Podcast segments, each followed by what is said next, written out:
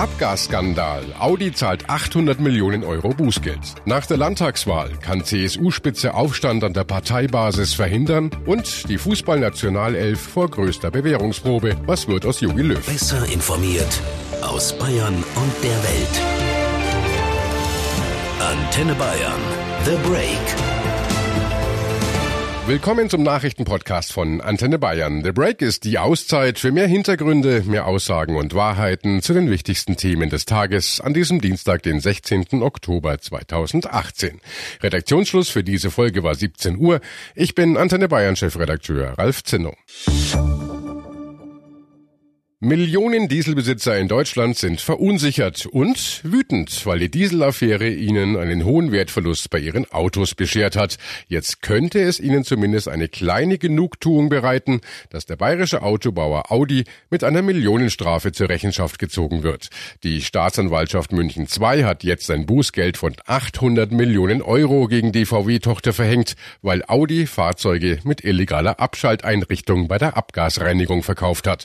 Es geht um um fast 500 Millionen Autos, die vorwiegend in Europa und auch in den USA vertrieben wurden.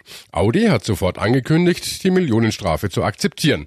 Im Gegenzug stellt die Staatsanwaltschaft München ihr Ordnungswidrigkeitsverfahren ein. Bayern-Reporter Konstantin König mal salopp gefragt, ist Audi damit jetzt raus aus der Nummer? Also eigentlich ja und nein. Für die Audi AG ist die Dieselaffäre damit offiziell beendet. Der Autobauer hatte laut Staatsanwaltschaft ja die Aufsichtspflicht verletzt. Zum einen wurden nämlich Motoren von der Konzernmutter VW in Audi-Modelle eingebaut, ohne dass die genau untersucht wurden. Deswegen hatten die Audi-Verantwortlichen auch nicht erkannt, dass darin eine unzulässige Abschalteinrichtung für die Abgasreinigung verbaut war. Darüber hinaus hatte die Audi AG aber auch selbst Diesel 6 und 8 Zylinder Motoren entwickelt, bei denen bei den Abgaswerten geschummelt wurde. Also auch wenn strafrechtlich die Kuh vom Eis ist, sind weiter Zivilklagen von getäuschten Audi-Kunden gegen den Autobauer möglich. Und es laufen ja auch noch die Ermittlungen gegen 20 Beschuldigte weiter, die in der Abgasaffäre verwickelt sein sollen. Darunter auch der frühere Audi-Chef Stadler. Ja, und Stadler sitzt ja schon seit Mitte Juni in Untersuchungshaft. Warum läuft dieses Verfahren weiter, obwohl Audi sich jetzt quasi freikaufen konnte?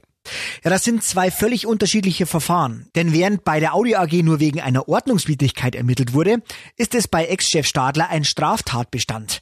Der 55-Jährige soll aktiv an den Schummeleien beteiligt gewesen sein und auch vorsätzlich gehandelt haben. So soll er ja zum Beispiel versucht haben, einen Zeugen zu beeinflussen, also ihn so unter Druck zu setzen, dass er nicht gegen Audi und Stadler aussagt. Er bleibt also weiter in Untersuchungshaft, bis es zu einem Prozess kommt oder bis die Anschuldigungen fallen gelassen werden, was aber eher sehr unwahrscheinlich ist. Und äh, diese 800 Millionen Euro Strafe jetzt für die Audi AG, wie setzt sich diese Summe zusammen und wohin fließt das Geld? Also der kleinere Teil, 5 Millionen Euro, ist die maximale Strafe für fahrlässige Ordnungswidrigkeiten laut deutscher Gesetzgebung. Die restlichen 795 Millionen Euro sind Teile des Gewinns, den Audi durch den Verkauf der Autos mit Schummelsoftware erzielt hat. Das Ganze fließt jetzt in die bayerische Staatskasse in die Staatskasse. Und da sind wir schon wieder bei den Autofahrern, die ja auf ihrem Schaden wohl sitzen bleiben. Gibt es da nicht Wege, dass sie das Geld aus einer Strafzahlung bekommen oder eben vom Staat dann? Ja, dafür setzt sich jetzt auch Bayerns Justizminister Bausback ein. Geldbußen, die unsere Staatsanwaltschaften gegen Unternehmen verhängen, müssen künftig unmittelbar auch den Geschädigten zugutekommen. Es darf nicht weiter sein, dass Geldbußen gegen Unternehmen ausschließlich dem Staatshaushalt zufließen, erklärte er jetzt. Und wir von Antenne Bayern haben im Justizministerium nochmal nachgefragt, ob das nicht nur eine schöne Willensbekundung ist. Und tatsächlich, wir haben erfahren, dass Bausback sich für eine Gesetzesänderung auf Bundesebene stark machen will. Davon will er auch beim nächsten Treffen seine Kollegen aus den anderen Bundesländern überzeugen. Die Verbraucherschützer in Deutschland machen da ebenfalls Druck. Sie fordern, dass die 800 Millionen Euro für Hardware-Nachrüstungen verwendet werden.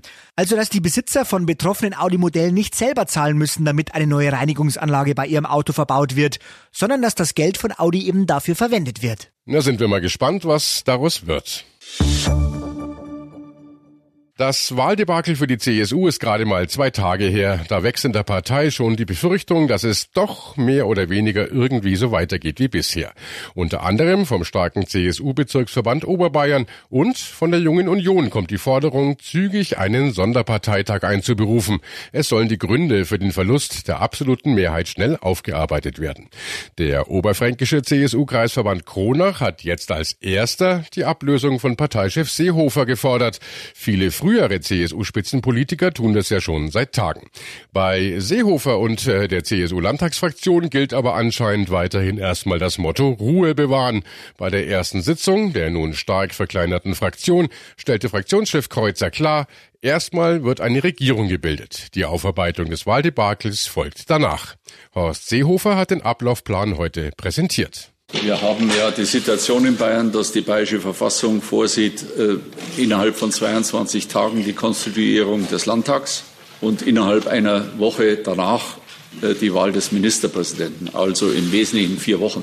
Die eindeutige Lage vier Wochen sollten wir einhalten und nach Möglichkeit unterschreiten. Aber dass das Wahldebakel aufgearbeitet wird, das verspricht der CSU-Chef schon. Es bleibt jetzt äh, bei dem Verfahren und äh, am Schluss eines Verfahrens steht dann äh, die Konsequenz oder auch keine Konsequenz. Nicht, dass Sie jetzt aufnehmen, ich hätte was angekündigt. Ich gehe da ganz offen ran. Es gibt da viel zu diskutieren. Wenn man mehr als zehn Prozent verliert, kann man ja nicht einfach zur Tagesordnung übergehen. Soweit der Plan der Partei. Aber welche Konsequenzen zieht Seehofer persönlich? Sein Stil während des Asylstreits beispielsweise innerhalb der Union wurde ja heftig kritisiert. Ich habe doch äh, ordentliches Verhalten zugesagt. Aber, äh, aber bitte nicht den Schluss ziehen, jetzt darf man überhaupt nicht mehr diskutieren. Die Stilfrage akzeptiere ich. Es, es muss einfach ein Stückchen natürlicher werden bei uns, dass wir eine Debattenkultur zulassen und auch pflegen und nicht immer gleich die Machtfrage dahinter. Was soll ich noch für Machtfragen verfolgen? Können Sie mir das sagen? Ich werde jetzt 70. Bin froh, wenn ich mich zu Hause durchsetze. Hans Oberberger, unser Bayern-Reporter für Landespolitik, ist jetzt zugeschaltet. Hans Seehofer sperrt sich ja weiter konsequent dagegen, zur Rücktrittsforderung Stellung zu beziehen. Kann es sein, dass er darauf hofft, es werde sich schon alles beruhigen bis nach der Regierungsbildung und dann ist er vielleicht außer Gefahr? Ja, das ist gut möglich, dass er selbst das hofft. Und äh, so abwegig mag das aus seiner Sicht auch gar nicht sein, denn tatsächlich hat die Methode schon ziemlich oft funktioniert. Das letzte Mal nach der Schlappe der CSU bei der Bundestagswahl vor einem Jahr. Da ist Seehofer ja auch schon massiv unter Druck gestanden und dann hat es wochenlang geheißen, erst muss eine stabile Regierung gebildet werden und das hat dann ja, wie wir alle wissen, mehrere Monate gedauert. Irgendwann so zwischendrin gab es dann mal eine kleine Aufarbeitung.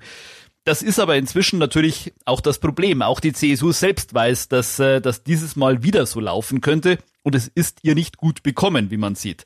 CSU-Altmeister Alois Glück hat deshalb erklärt, wenn jetzt mehr oder minder doch auf Zeit gespielt wird, dann kann das entweder zu einer Explosion in der Partei führen oder zum Niedergang der CSU. So alles Glück. Also da ist mächtig Druck im CSU-Kessel. Seehofer hat äh, ja deshalb auch zugestimmt, dass die Wahlschlappe bei einem Sonderparteitag Ende November, Anfang Dezember aufgearbeitet werden soll. Und es ist gut möglich, dass das dann auch sein letzter Parteitag als CSU-Chef sein wird. Morgen gibt's ja dann die ersten Sondierungsgespräche für mögliche Koalitionen und da gilt ein Bündnis der CSU mit den Freien Wählern ja fast schon als ausgemacht. Trotzdem trifft sich die CSU morgen ja auch noch mit den Grünen. Ist Schwarz-Grün doch nicht irgendwie möglich?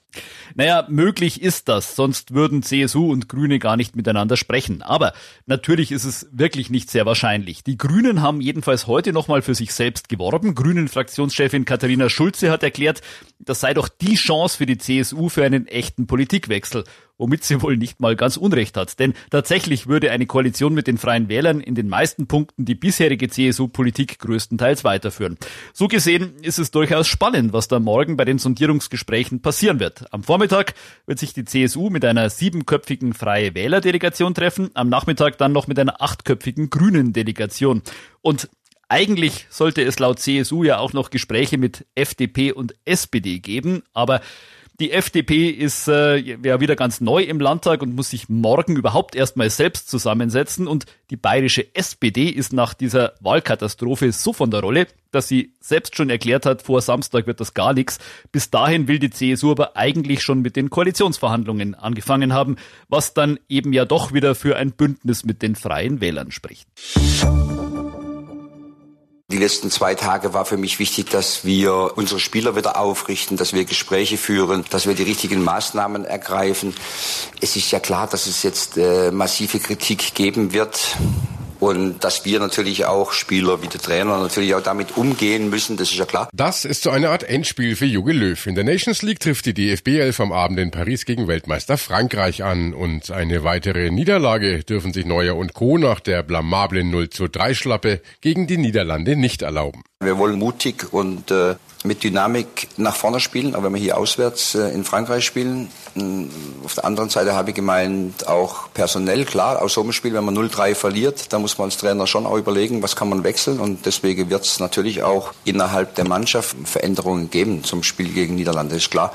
Manuel Neuer wird es nicht betreffen, weil der Manuel wird am Tor stehen. Mit einer erneuten Niederlage droht der deutschen Nationalmannschaft der Abstieg in die zweite Liga der Nations League. Und damit dürfte auch der Bundestrainer zum Wackelkandidaten werden. Nicht nur, weil ein verlorenes Spiel in Frankreich ein weiterer Beweis für die mangelnde Leistungsfähigkeit der DFB 11 unter seiner Führung wäre, sondern auch, weil dadurch die EM-Qualifikation viel schwerer werden könnte.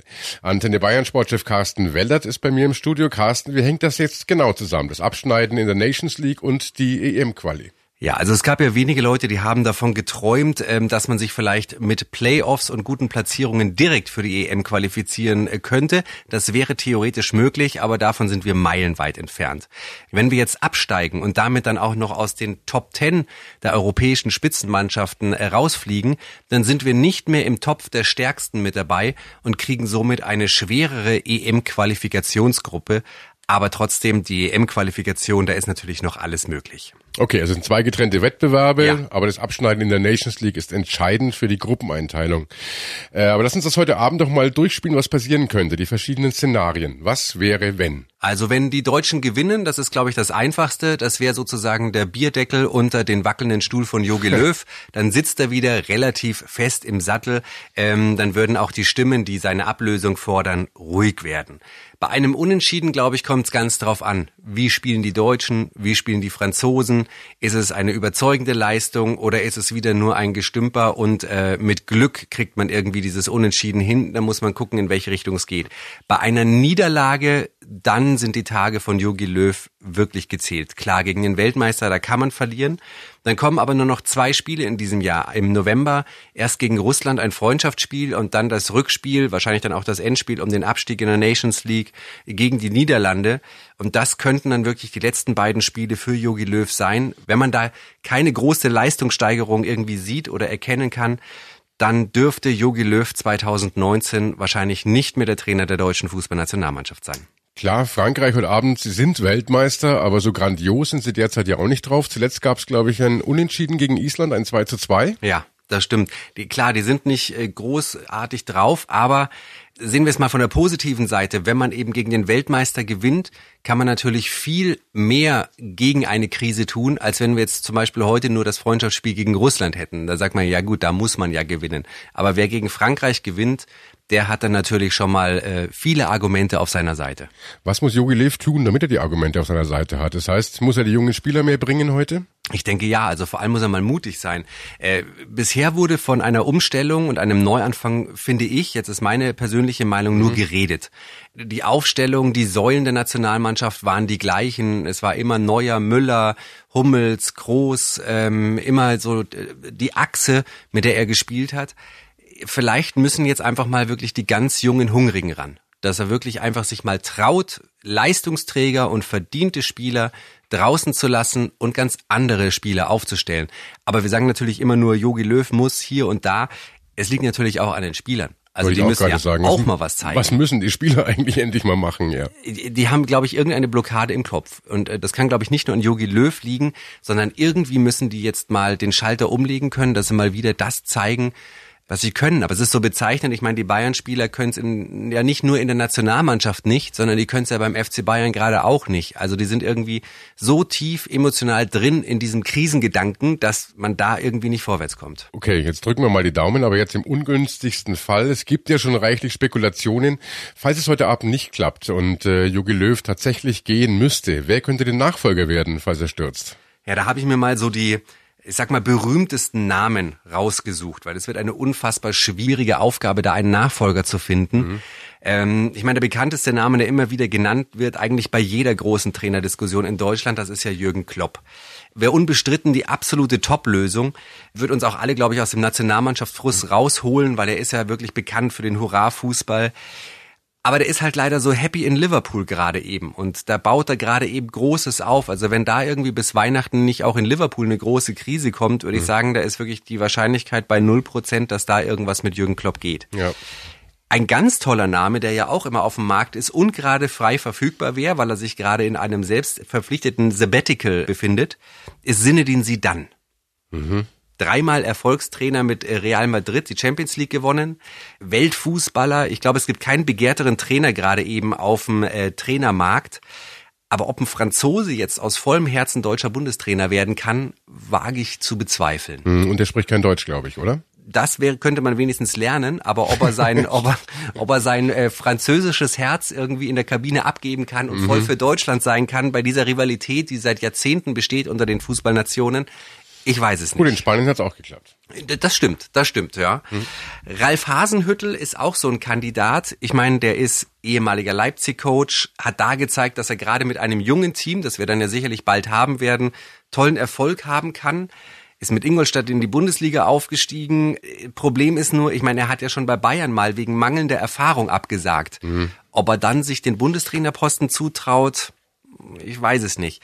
Meine absolute Top-Lösung wäre ja Matthias Sammer. Mhm. Also ich meine, der ist als Trainer Meister bei Dortmund geworden, war ja Sportdirektor und Nachwuchskoordinator schon beim DFB. Er kennt also diesen ganzen Apparat da.